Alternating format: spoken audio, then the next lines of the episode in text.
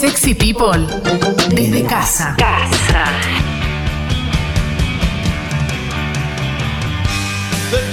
De tanto andar por la cornisa.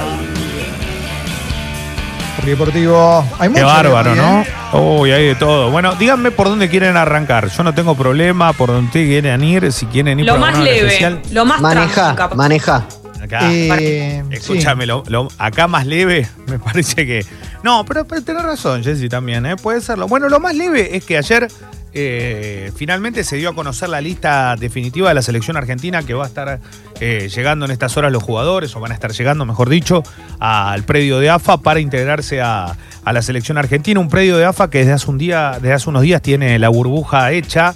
Eh, una burbuja que tiene un predio que se está preparando para la llegada del CEL. Me dijeron que va a haber mucho curioso. Si pudiera decir todo lo que sé hoy, ¿no? No, bueno, ¿qué significa que va a haber mucho curioso? Va a haber mucho curioso, va a haber mucho. Yo quiero ver a los jugadores de la selección. Te voy a hacer una pregunta fea. ¿eh? Pensemos el contexto, ¿ok? Punto. COVID, Sí. burbuja sanitaria, Sí. protocolo Va a haber gente Sí. que va a ir y igual. los que no entienden. Exacto. Hay gente que va a ir igual. Y los que creen que, que- ¿Viste como cuando uno dice esto se creen que son impunes? ¿Viste que hay de todo? Sí. Bueno, me parece que hay de eso. Bien. Me lo imagino, ¿eh? Me, me podría llegar a imaginar esa situación. Bueno, eh, imaginala. Así que esperemos que eh, lo que uno quiere que es que haya eh, no, no solo paz y tranquilidad, pero digo que se cumplan más que nada las medidas restrictivas, ¿no? Recordemos que los clubes de Europa están cediendo jugadores a la selección argentina sabiendo todo lo que eso puede, Sí. puede, puede, puede derivar ¿eh? también. En Argentina aparte es un momento fuerte de contagios y todo, y la verdad que eh, con, con lo que está pasando en Europa, después de lo que ocurrió ayer, da la sensación que está todo complicado. ¿Por Ojalá que te vaya eso? muy mal en la vida. eh, ya voy a hablar de la lista. Paulo Dybala se dudó hasta último minuto si, por ejemplo, podía viajar porque la Juventus ayer le ganó un partido en el escritorio al Napoli. El Napoli, con caso de coronavirus, no lo dejaron salir las autoridades sanitarias de la ciudad para viajar hasta, hasta Turín para enfrentar a la Juventus. Y la verdad es que la Juventus saltó a la cancha y el Napoli no estaba porque no había podido Claro. viajar. Entonces, por reglamento, eso te otorga un 3-0, ¿eh? una victoria, y se recrudece, obviamente, la historia norte-sur, ¿eh? los ricos, los pobres, Juventus-Napoli, y algo que viene de larga data. Eh, más allá de esa situación, uno entiende que mm, eh, muchas veces se es rehén de este tipo de decisiones. Yo creo que los partidos hay que ganarlos en la cancha, y acá no es que el Napoli no quiso ir, sino que no se lo permitían. Sí. Entonces era una situación que excedía al club. Eh, la verdad, no es que los jugadores quieran, no, la- no, nosotros, no, no, excedía al club. Y es una situación muy particular. La verdad es esa, lo que está ocurriendo en Europa, lo que ocurre en todo el mundo, bueno, esto en, en la, liga, la liga italiana. Eh, la lista quedó con varios arqueros, es cierto. eh, lo, lo más llamativo, ¿no? Porque tiene muchos, tiene muchos arqueros la selección argentina y uno no puede dejar de pensar en eso, ¿no? Uno ve que está Andrada, ve que está Armani de la Argentina, ve que está Mm. eh, Juan Muso, ve que está mm, Emiliano Martínez y entonces dice, wow, qué, qué fuerte, ¿no? Cuatro arqueros, digo, para una lista no tan amplia, llama la atención. Está bien, perfecto. ¿Pero los ponen veremos- los cuatro a la vez? ¿Van No, por juntos? eso. Ah, bueno, Veremos cuál es el titular. Ayer el Aston Villa le hizo 7 al Liverpool y cuando las papas quemaban apareció Emiliano Martínez. eh, Sí. Dibu, que eh, terminó Sí. teniendo una actuación bárbara. Dibu. Sí, después es enorme, ¿viste? Vos lo ves y es Sí. una cosa gigante. Eh, y, y terminó ganando en un partido muy bravo, pero cuando había que aparecer, apareció. Y eso es bueno. Después a Salah no lo podés controlar, le hizo dos, le podía haber hecho más, pero tuvo realmente una actuación destacada. Un equipo que tiene una de las victorias más importantes de los últimos tiempos, sin lugar a dudas, para, para el Aston Villa. Eh, eh, eso por un lado, se, con- se convocó a, a- a Eduardo Salvio, a Gonzalo Montiel y a Lucas Martínez Cuarta del ámbito local. Y me voy a quedar con este apellido. Martínez Cuarta en estas horas eh, está siendo vendido a la Fiorentina de Italia, 15 millones de dólares la totalidad del pase, eh, entre, en todo concepto, el tema es que a River le van a quedar 7 millones, de 7, 8 millones, Mm. más de eso no le va a quedar eh, neto. Sí. Y acá hay un tema, que es, es el mejor central joven que tiene el fútbol argentino. Y para mí por varios cuerpos de ventaja. Em, está regalando River a un, a un jugador notable. De ¿Por qué verdad. lo está ¿Por qué lo Y a- está regalando? Lo regala, lo regala, lo regala porque el mercado, el mercado para ese nivel pide otra, otra cotización. Martínez Cuarta, Martínez Cuarta tiene más de 100 partidos en la primera de River. Martínez Cuarta ya es campeón de Copa, ya es un jugador que se ha sentado y que ha sido clave para Gallardo. Que el único tiempo que estuvo parado fue cuando pasó lo de los doping de River, pero que cuando le tocó estar en cancha demostró estar en otro nivel. Entonces, si uno de los dos clubes más grandes de la Argentina no puede vender como carácter internacional a un futbolista de esta envergadura, uno lo primero que imagina es qué le queda al resto. ¿Y por qué voy a esto? Porque en el- hace un año y medio, dos, Boca vendió a este chico Valerdi, que todavía sigue sin pinchar ni cortar, a pesar de que está en la lista. Cuando Sí. vos lo ves, eh, te das cuenta que no, que, no, que no pasa nada. O sea, que no, No. juega. Que- Leo, y. es un pibe que, con 20 años se fue al Dortmund y el Dortmund se lo dio al Olympique de Marsella y la verdad es que lo vendió en más de 16 millones de euros. Y, y eso llama mucho la atención. Yo digo que eh, para River este pibe era clave. Punto. Determinante. Determinante. Entonces, el mercado argentino está pasando un proceso de fácil salida debido a, a la devaluación. Te quiero hacer una pregunta, Leo. del peso, Scaloni, ¿Scaloni es un, un técnico inamovible en caso de no tener buenos resultados en los próximos partidos? Depende de qué decida Tapia. Tapia lo, lo quiere porque lo puede manejar. Punto. 8 millones. Te imaginas que si llega un técnico como Gallardo no lo va a manejar Tapia. Y pero, bueno, no, ahí ya es otra discusión, ¿no? Pero ¿para qué lo Y querés bueno, manejar? pero. Y bueno, y. y, A ver, hay un montón de cosas que ocurren. No es, no es grondona Tapia. Pero qué, eh, perdón, ¿eh? P- podés contar o no contar, no, no sé bien, pero ¿qué significa manejarlo? Eh, o sea, ¿cuál se- qué, qué mayor beneficio falta- podría obtener falta- que- que- el que- que para que, le pueda dar un técnico que pueda sacar campeón a la, a la selección de algo? La, te digo lo, lo primero y lo más importante. Eh, Tapia no fue a ofrecerle un contrato a Scaloni desesperadamente tocando de la puerta y diciéndole yo necesito que seas el técnico de la selección. No. Scaloni estaba adentro de la selección y le dijo, quédate acá y vamos a remarla. Mm, Punto. Es tan, es tan sencillo como eso. claro. O sea, ya estaba en el paquete ese, venía en el paquete de ayudantes que le habían quedado a San Paoli. Pero también, pero no te sirve más un chabón que venga y te salga, te haga salir campeón de algo, te gane. No, bueno, pará, pará, pará, pero Sí. no te, te lo asegura eso. Porque yo te puedo decir, para mí está mal que Scaloni sea el técnico de la selección, y por otro lado te puedo decir, ¿sabes qué? Desde que Scaloni es el técnico de la selección, no es malo lo que hizo la selección hasta ahora. La verdad que lo que pienso, pero yo no estoy de acuerdo en cómo llegó. Claro. Entonces, yo, yo te digo lo que, lo que siento desde el primer día. Para mí no tiene que ser el técnico de la selección. Ahora, Scaloni como técnico de la selección, hasta acá, mostró que el equipo, sí, yo creo que está mostrando una identidad. El equipo tiene una renovación también. Ahora, después hay nombres que son medios insólitos. Yo te digo, convocaron a Facundo Medina que juega en el Lens. Y vamos a decir, Sí, ¿quién hoy es? juega Facu Medina. Claro. Es, un, es un muy buen jugador, Nadie pero. dice, nadie dice que no. no, pero no que- está dentro de. Pero es. Acaban los mejores. Alexis Claro. McAllister no juega en Inglaterra. Y está en la lista. Entonces, cuando vos empezás. Mirá, te voy a decir una cosa. Marcos Acuña. Recién está jugando ahora porque acaba de llegar al Sevilla. Alario no juega. Andrada sí, Armani sí. Correa, Joaquín juega. Rodrigo de Paul juega. Nico Domínguez no juega. Dybala juega. Foyt no juega. El Papu Gómez es la figura. Lo Chelso juega, McAllister no juega, Lautaro Martínez juega, Emiliano Martínez también, Martínez Cuarta también, Messi también, Facundo Medina juega en el Lens, Montiel y ahí empezás con un recorrido de jugadores. Hasta Lucas Ocampo juegan. Otamendi se tuvo que No ir a juega. Benfica porque no jugaba. Ezequiel Palacio no juega. No juega. Eh, Nehuen Pérez de Atlético de Madrid No, no juega. juega. La gente no sabe quién es Nehuen Pérez. No es que es malo. Es un fenómeno para mí. Pero la gente no sabe. Si no lo ve, no sabe, no tiene idea. Jugaba en un equipo de la segunda línea, tercera línea de Portugal. No, y hay otro tema, Leo, es que no la selección no sirve para dar rodaje, la selección es otra cosa.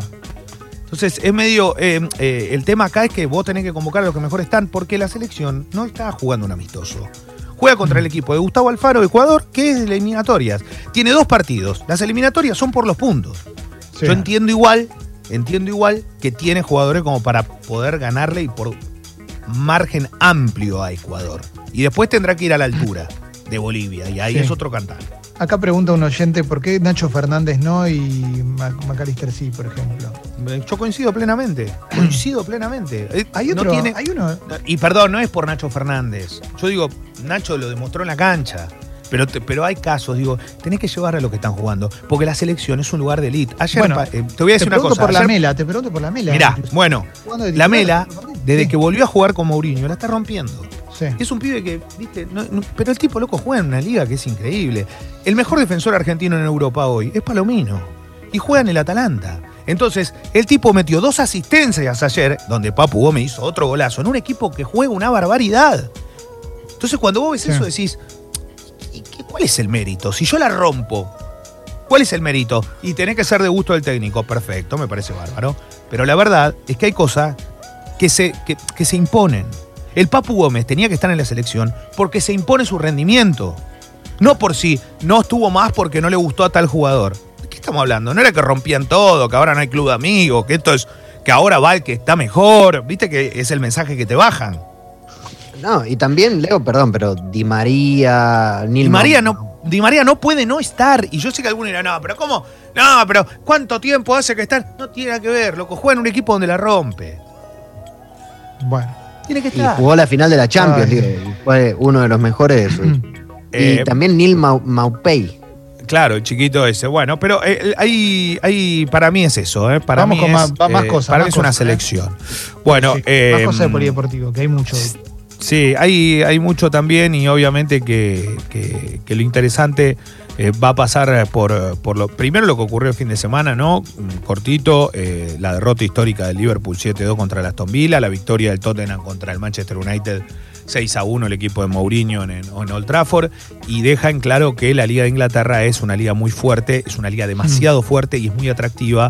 La gente que la sigue eh, sigue apostando por esa liga y eso es muy loco. Hubo muchos goles argentinos en Europa también.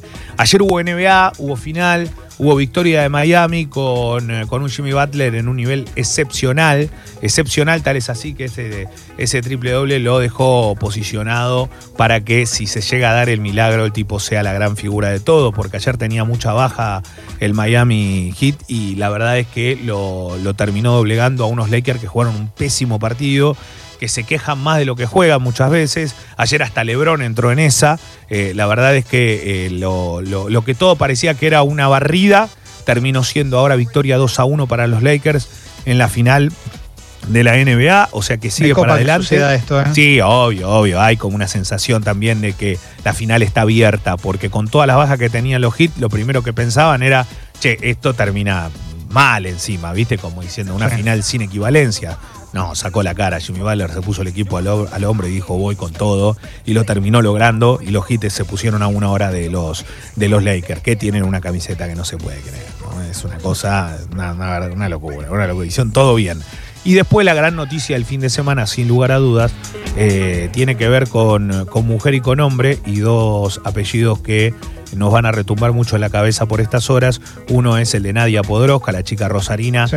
finalmente llega a cuartos de final de Roland Garros en el tenis con una victoria muy importante, ahora esperando obviamente eh, lo que va a ser el partido de cuarto de final, pero es la historia de una chica que, que no sé si imaginó estar acá en algún momento, en su cabeza sí, no sé si ahora, porque cuando se metió por primera vez en un gran slam a los 23 años, directamente no solo que se metió, sino que llegó a estar entre las ocho mejores y sigue, y sigue ese camino. La rusa Podoroska, como le dicen amigos, eh, ya está desde hace un tiempito viviendo en España, todo, está tratando de seguir avanzando con, con, lo que, con lo que hace, con su sueño, y está en cuarto de final nada más ni nada menos del torneo donde a los argentinos nos pone eh, de muy buen humor, porque es donde mejores actuaciones se han demostrado, y ahora va a quedar en el puesto 69 con esta victoria. Desde 2004 que no llegaba una Argentina a cuarto de final, había sido la Negra Suárez eh, eh, la última que, que lo logró, así que nada, felicitaciones y esperemos que, que- que pueda,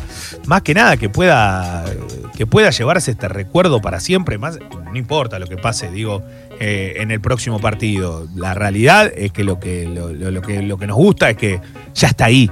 Y, y- y nos Sí. llena de orgullo porque es porque en este caso eh, tiene que ver con, con una jugadora de tenis argentina que hacía mucho que no se daba una situación como esta.